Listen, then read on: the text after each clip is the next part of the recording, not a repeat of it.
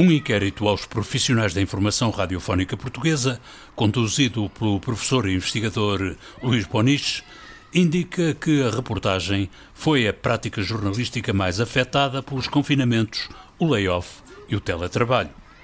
Resguardadas as distâncias, vieram-me à lembrança palavras recentes do Papa Francisco, criticando o jornalismo sentado e considerando urgente que os jornalistas gastem as solas dos sapatos. E de caminho, o Papa Francisco alertou para os perigos dos jornais fotocópia em noticiários de televisão, rádio e websites que são substancialmente iguais. Não sei se isto foi ligado na Terra porque está ligado no céu, sei que o apelo cabia num manual de jornalismo do melhor, para que o jornalismo da rádio e dos outros meios fosse efetivamente o melhor ofício do mundo. Gravador não toca, não toca e isso é muito sensível. É para gravar o quê? O, o som dos champiões. Quê?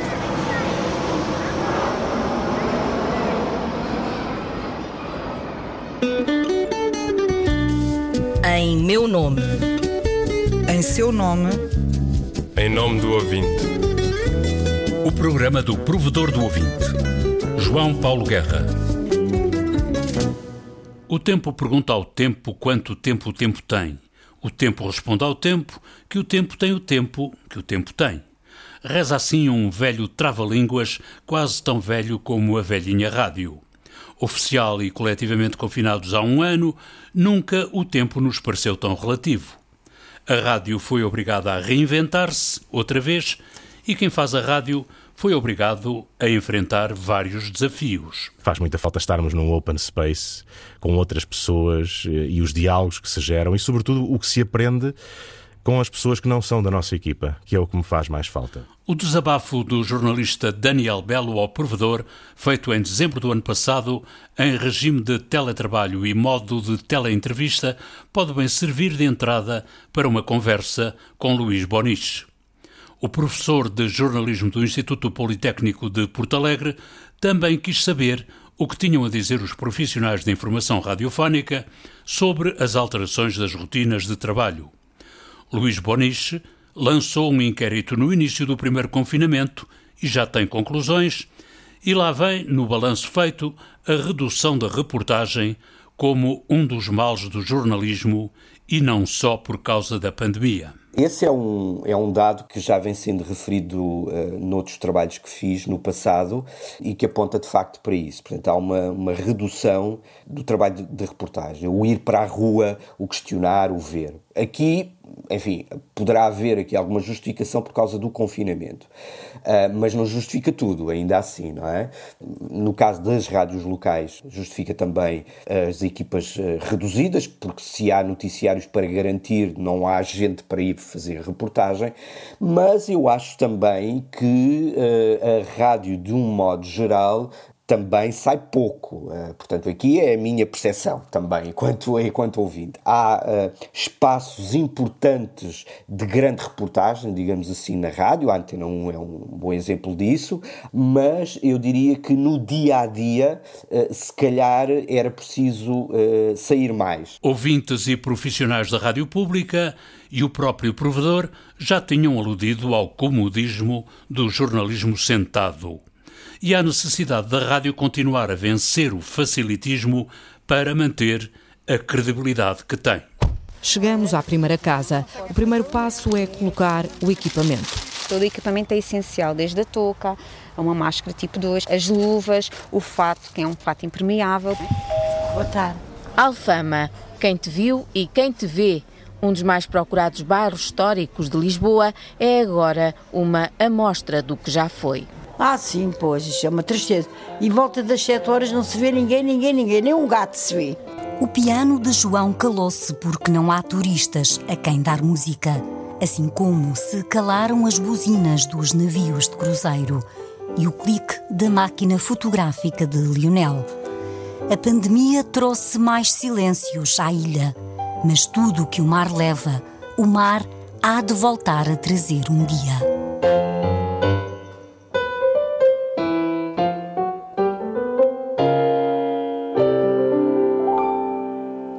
Exceções à regra, grandes reportagens da Antena 1 furando o cerco do medo e revelando a pandemia sofrida por dentro. Luís Boniche assinala nas reflexões do inquérito aos jornalistas da rádio o que a rádio perde quando se fecha na redação.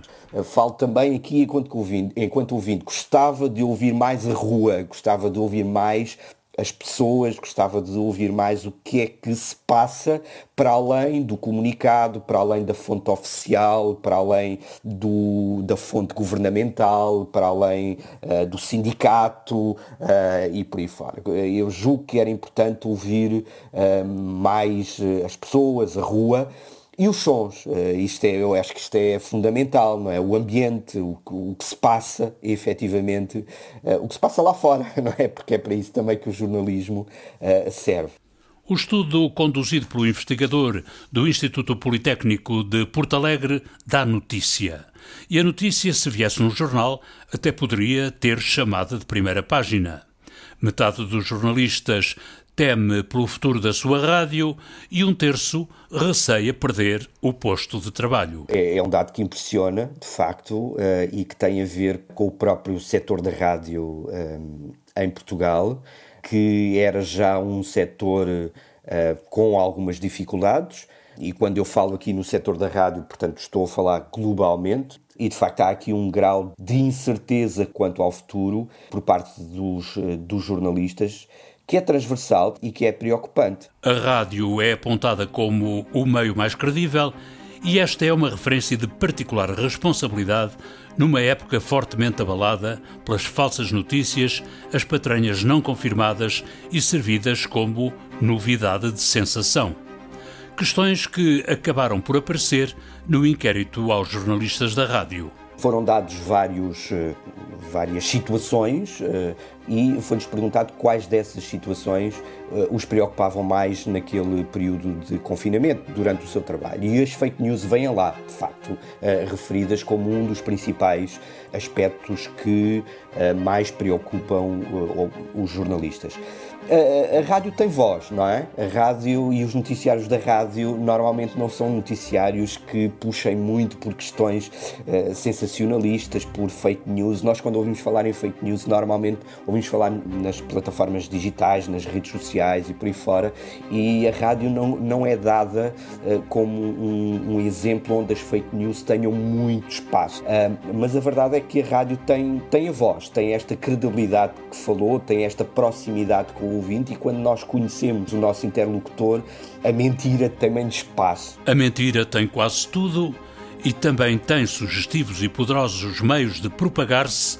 A verdade é hoje uma demanda de alto risco. E um dado também, já agora que está relacionado com isso, um dado uh, também referido neste, neste inquérito, é que os jornalistas aumentaram muito a pesquisa de informações nas redes sociais e na internet.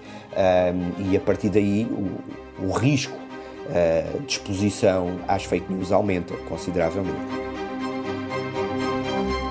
O inquérito coordenado por Luís Bonis fez contas ao problema que consiste em somar jornalistas em layoff e com a alternância entre semanas, mais redações com escassez crónica de pessoal. Pois dá um problema muito grande, dá um problema muito grande e cá está, sobretudo sentido uh, em algumas rádios uh, de menor dimensão.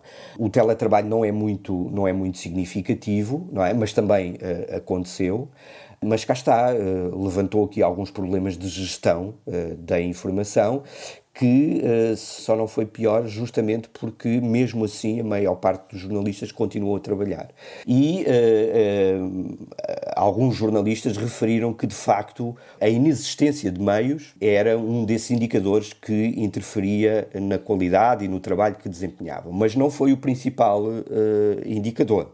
O principal foi mesmo os recursos humanos. Com todas as rotinas alteradas, mudou também a lógica noticiosa e os jornalistas que responderam ao inquérito de Luís Boris viraram o foco para as informações úteis. Os jornalistas, no fundo, eh, quase que se eh, colocaram ao lado das autoridades de saúde eh, na disponibilização de informação que fosse útil para, para nós, não é? Para a população, para se protegerem, para protegerem os outros. Os jornalistas sentiram também, se quiser, uma responsabilidade social, criando aqui um consenso que pode ser analisado aqui de várias formas, tendo em conta o que deve ser o trabalho do jornalista, não é? Da escuta crítica da rádio que faz, o investigador Luís Bonis encontra semelhanças e diferenças na resposta da rádio no primeiro e neste segundo confinamento. Relativamente à informação útil, eu julgo que ela continua a existir. Uh, uh, continua a haver um foco uh, nos números, mas eu creio que mesmo assim, no, durante o primeiro confinamento, houve mais essa questão de se focarem, portanto, no número, não é? Hoje, tantos mortos, hoje Uh, embora os jornalistas, devo dizer, no inquérito não reconheçam isso. Portanto, eles entendem que uh, foi dado espaço a histórias sobre, sobre as pessoas. Não é bem a minha, a minha percepção. Eu acho que houve aqui uh, um excesso de informação muito focalizada uh, nos números. Subiu para 448 o número de casos de infecção por Covid-19 em Portugal. António Costa prefere medidas em escala e diz que ainda é possível declarar o estado de calamidade antes do estado de emergência. O Europeu de Futebol foi adiado para o próximo ano. Luís Boniche é professor de jornalismo e já escreveu dois livros sobre a rádio, tornou-se um ouvinte atento e especializado. Em tempos de pandemia, a Covid-19 domina os noticiários nos jornais, na televisão, na rádio e na internet. O resto da atualidade ressentiu-se, mas talvez não tanto na rádio como nos outros meios. A rádio, em comparação uh, com os outros meios, uh, mesmo assim continua a ter uh, mais espaço para outras notícias. eu acho que isso também tem a ver com o próprio dispositivo de informação da rádio, portanto, o um noticiário de hora a hora, em alguns casos de meia em meia hora, há espaço para ir falando também de outros assuntos. Agora, continua a haver muita pandemia e muito Covid e muito confinamento nas notícias mas, mas também é aquilo que as pessoas também uh, precisam saber e querem saber. Às vezes uh, o problema que se coloca é de saber se já estamos a repisar aquilo que dissemos. A música do genérico do programa do Provedor do Ouvinte é da autoria de Rogério Charras, interpretada pela guitarrista Marta Pereira da Costa e o contrabaixista Richard Bona. Montagem em casa de João Carrasco, ideias e textos Inês Forjás, Viriato Teles e João Paulo Guerra. Em meu nome. Em seu nome. Em nome do ouvinte. O programa do provedor do ouvinte. João Paulo Guerra.